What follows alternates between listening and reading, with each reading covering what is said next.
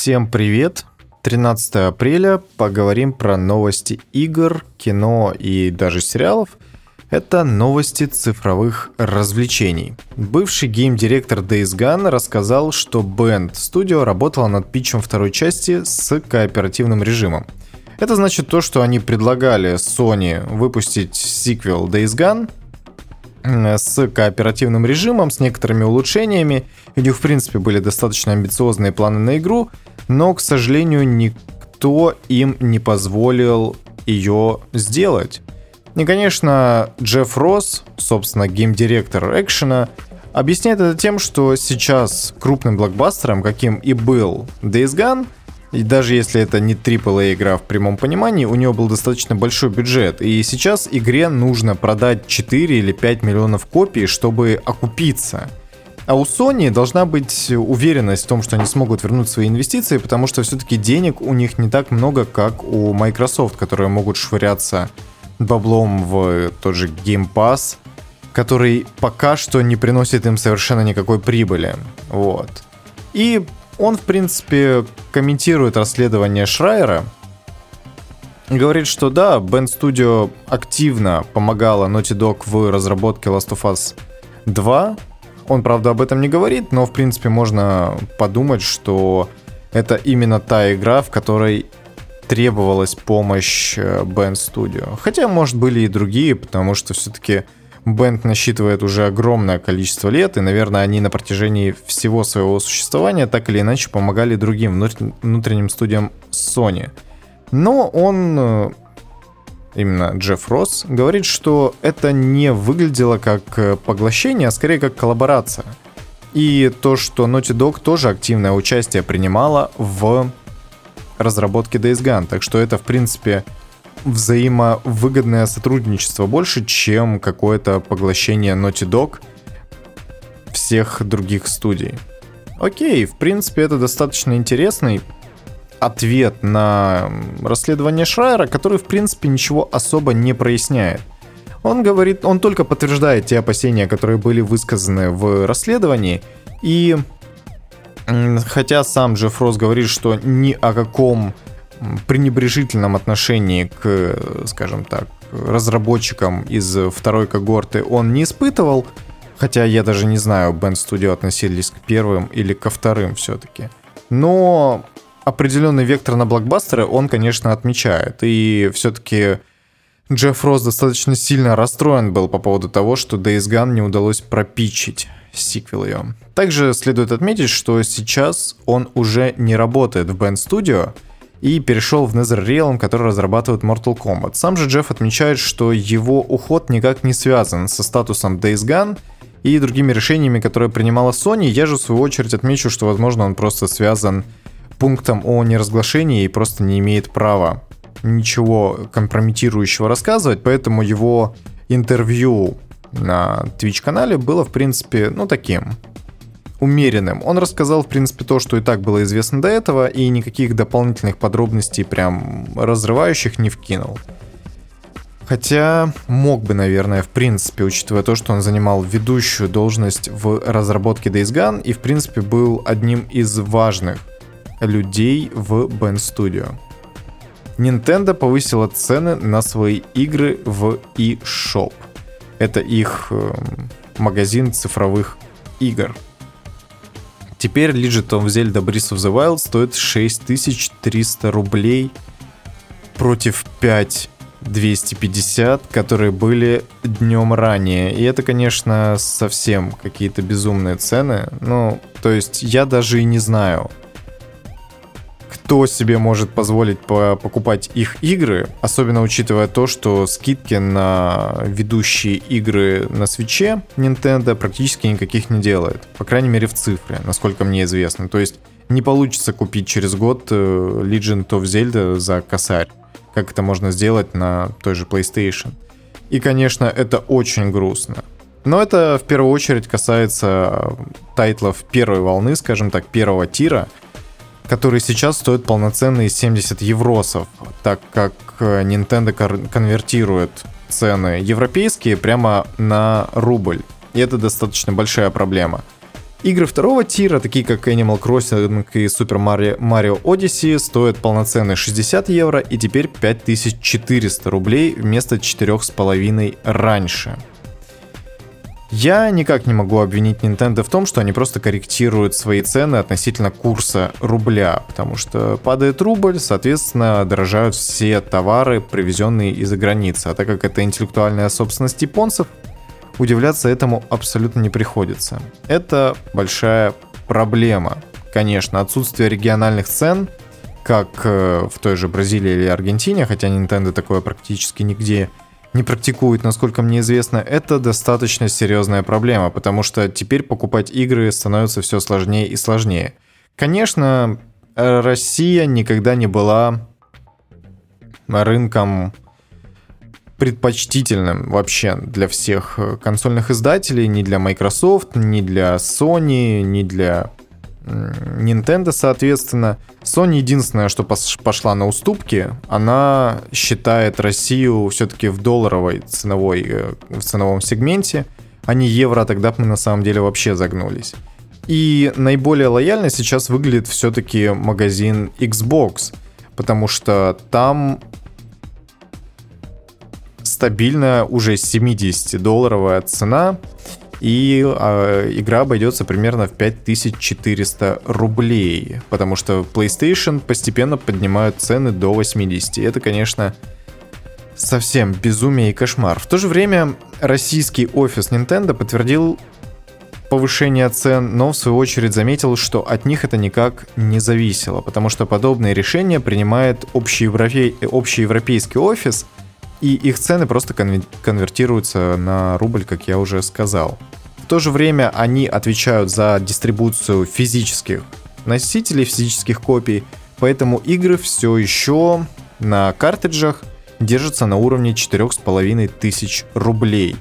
И это, конечно, просто удивительно, потому что во всех других магазинах цифровые копии стоят ощутимо так дешевле, особенно с учетом скид скидок, чем физические. Поэтому Nintendo Switch, походу, откладывается еще в более долгий ящик, потому что, несмотря на то, что консоль сама достаточно дешевая, в районе 20 тысяч рублей, против 28-30 э, у PlayStation 4, ну, я имею в виду новый, естественно, все-таки стоимость игр это компенсирует, мне кажется. И тут многие, конечно, говорили о том, что Фух успел перепрошить свою там э, Nintendo Switch первой ревизии или купить чипованную. Да, это, конечно, все есть, но я об этом узнал вот буквально из комментариев к этой новости. Мне раньше в голову абсолютно не приходило, что такая олдскульная штука, хотя насколько олдскульная, Xbox, 3, Xbox 360 тоже чиповался же, по-моему. И я хотел вспомнить про первую PlayStation, которую у нас э, оригинальной нигде вообще никто не видел никогда. И все были чипованные. Но вот оказывается Switch тоже чипует. Чиповали, по крайней мере, раньше, до тех пор, пока не взяли за мягкое место э, компанию, которая занималась производством этих чипов, потому что это незаконно. Хотя почему их не могут производить где-нибудь, я не знаю, в каком-нибудь подвале, как это делают везде, ну, не знаю, есть вопросики, короче. Но пиратство это все еще плохо. Конечно, подобные цены в больше, чем 6 тысяч рублей позволяют в этом усомниться, но тем не менее. У Marvel's Avengers снова проблемы, новое обновление 1.30 для консолей Sony крашит игру. И это актуально и для PlayStation 4, и для PlayStation 5. Теперь в игру просто невозможно поиграть. Многие игроки столкнулись с тем, что когда они пытались запустить игру, она, соответственно, крашилась. Когда они пытались загрузить какое-то сохранение, оно тоже крашилось. И просто загрузка не происходит. Это, конечно, не очень приятно, но для мертворожденной игры это абсолютно неудивительно. Я хотел было заметить изначально, что Мстителей преследует какая-то прям волна неудач, волна негатива, но если посудить логически, что вообще можно было ожидать? Ну то есть, come on, Square Enix не могли не видеть качество продукта, который они выпускают на рынок. Они абсолютно осознанно хотели срубить бабла на фанбазе кинокомиксов. И других продуктов по франшизе. А потом уже, если будет такая необходимость, допилить игру напильником и, ну, там, что-то выпускать контент-паки, пока франшиза еще горяченькая и аудитория готова покупать вообще все, что угодно. Но после первых бета-тестов, когда стало очевидно, что пресный и неинтересный геймплей абсолютно никак не может завлечь игроков, все-таки от этой идеи отказались, и у игры начались огромные проблемы. То есть все те 500 игроков, которые есть сейчас на консолях PlayStation, они, видимо, не очень рады, или наоборот, очень рады, потому что могут больше не играть в Marvel's Avengers. На других платформах у Мстителей дела идут не сильно лучше, потому что только за последний месяц была новость, что там уже меньше полутора тысяч или двух тысяч игроков постоянно в онлайне. Это очень мало, конечно. В первом Dark Souls больше, по-моему, сейчас. И это не в ремастере, а в обычной версии. Там что-то на уровне 3-4 тысяч постоянно держится. Ну, короче, очень скверно дела идут у Marvel's Avengers. Я же считаю, что это благо, это такое очищение через страдания, условно говоря. Потому что, наконец-то, хоть подобным образом игроки дают возможность издателям понять, что они не будут жрать все, что им приносят на лопате. Потому что другого пути, кроме как заставлять издателя чувствовать наши волеизъявления, голосуя рублем, я не вижу других путей. Никакого воздействия, заполнения петиции или прочий бред, там хэштеги в Твиттере, оно никогда не имеет вообще никакой силы. Крупные корпорации понимают только одно – власть, денег. И у нас такая власть есть, поэтому не покупайте дерьмо, которое нам предлагают, и все будет окей. Я понимаю, что за 6300 рублей очень сложно купить хоть что-то, включая дерьмо, но whatever. Хакеры предупреждали Valve об уязвимости в играх на движке Source, однако разработчики не предприняли никаких мер.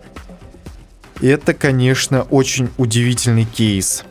Белые хакеры, это те чуваки, которые ищут эксплойты в позитивных целях, скажем так, и занимаются обратным инженерингом для того, чтобы рассказать об уязвимостях компаниям, которые за них ответственны, обнаружила еще два года назад то, что в Steam через эксплойт приглашений CSGO или Team Fortress, ну, соответственно, игр, которые есть на сурсе, можно получить доступ к компьютеру жертвы. Они об этом сообщили Valve, и те попросили их никак не об этом не распространяться под, э, скажем так, обещание, что они все исправят.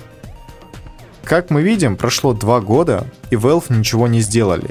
И команде хакеров под названием The Secret Club ничего просто не оставалось, кроме как вынести это на суд общественности. Конечно, я уже тысячу раз говорил о том, что Valve студия с очень странной иерархией. Они получают настолько большое количество денег за счет Steam, что им беспокоиться совершенно нет никаких причин ни по поводу чего вообще в этом мире. У них, по-моему, нет даже строгой иерархии разработчиков.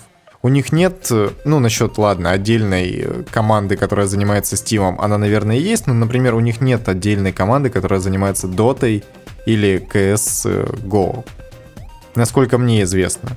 У них там этим всем занимается первый, кто добрался до ворот. И как я уже говорил пару недель назад, очень обидно, когда ты сидишь, обедаешь вместе со своими коллегами, они обсуждают условный Half-Life Alyx 2, а ты, короче, эксплойты в стиме закрываешь. Ну, видимо, творческие амбиции все-таки преобладают, и люди стремятся там заниматься тем, чем они хотят заниматься. Что, в принципе, позитивная идея, но подобные проблемы нужно как-то решать. И учитывая то, что Valve это не публичная корпорация, ее акции нигде не торгуются, на них это абсолютно никак не сказывается. Вы никуда, как и я, из Стима не денетесь никогда в жизни, потому что альтернатив у него просто не существует. Галенкин Стор это, конечно, хорошо, но пока что он еще не достиг никаких подобных высот. И Steam, он является эталоном и таким вот мерилом. И когда Valve в своем детище просто буквально плюют игрокам в лицо, ну, это неприятненько. Конечно, очень неприятненько, скажем прямо. И еще две новости одной строкой. HBO Max завершила съемки спешала по сериалу «Друзья». Для меня «Друзья» не являются каким-то прям важным сериалом на самом деле, потому что я, видимо, э, чуть более молод, чем нужно было, чтобы застать пик их популярности, поэтому как-то не пришлось на меня это но это действительно достаточно важное культовое событие, и обвинять э, HBO Max в том, что они спекулируют ностальгией, хотелось бы, но посмотрим на конечный результат. Это будет нетипичная серия и даже нетипичный сезон, просто актеры в ролях, которые они исполняли в сериале, соберутся возле того, условно говоря, памятного фонтана и в формате ток-шоу без сценария обсудят события, которые произошли за все время, когда они снимались в сериале. И это будет выглядеть как настоящая встреча друзей спустя какое-то время. Ну, кому-то такой формат может быть интересен, но я почему-то ожидаю, что большинство окажутся разочарованы, потому что ждут совершенно не того, что могут получить. Также London Studio ищет сотрудников для работы над игрой по совершенно новой IP для PlayStation 5. И это отлично коррелируется с тем, что Джейсон Шрайер расследовал в своем материале. London Studio — это те ребята, которые сделали Blood and Truth для PlayStation 4. Это, по-моему, была VR-игра. И сейчас London Studio объявила о том, что ищут огромное количество новых сотрудников — во-первых, новые вакансии ведущего технического художника, ведущего художника визуальных эффектов и главного дизайнера онлайн-геймплея. В принципе, из этого можно посудить, что игра будет с упором на мультиплеер, и, скорее всего, она будет в PlayStation VR нового поколения. В принципе, в конце 2020 года можно отметить, London Studio нанимала сотрудников с опытом разработок игр AAA класса, в том числе и программиста онлайна. Поэтому, опять-таки, скорее всего, это будет крупный проект для PlayStation VR в мультиплеерной сфере. На этом у меня все. Вы можете подписаться на группу ВКонтакте одноименную, которая существует исключительно для того, чтобы подкаст мог выходить на этой платформе. Также ставить лайки на Яндекс Музыке, если вы хотите и слушаете подкаст именно там, а также ставить оценки и оставлять ваши комментарии в Apple подкастах, потому что это просто приятно. А еще, скорее всего, когда у меня дойдут руки, подкаст будет выходить и на других более популярных платформах, чем ВКонтакте. То есть, э, что там есть? Anchor, Deezer, Spotify. Посмотрим, посмотрим. На этом у меня опять-таки все. Увидимся, а точнее услышимся завтра. Пока. Пока.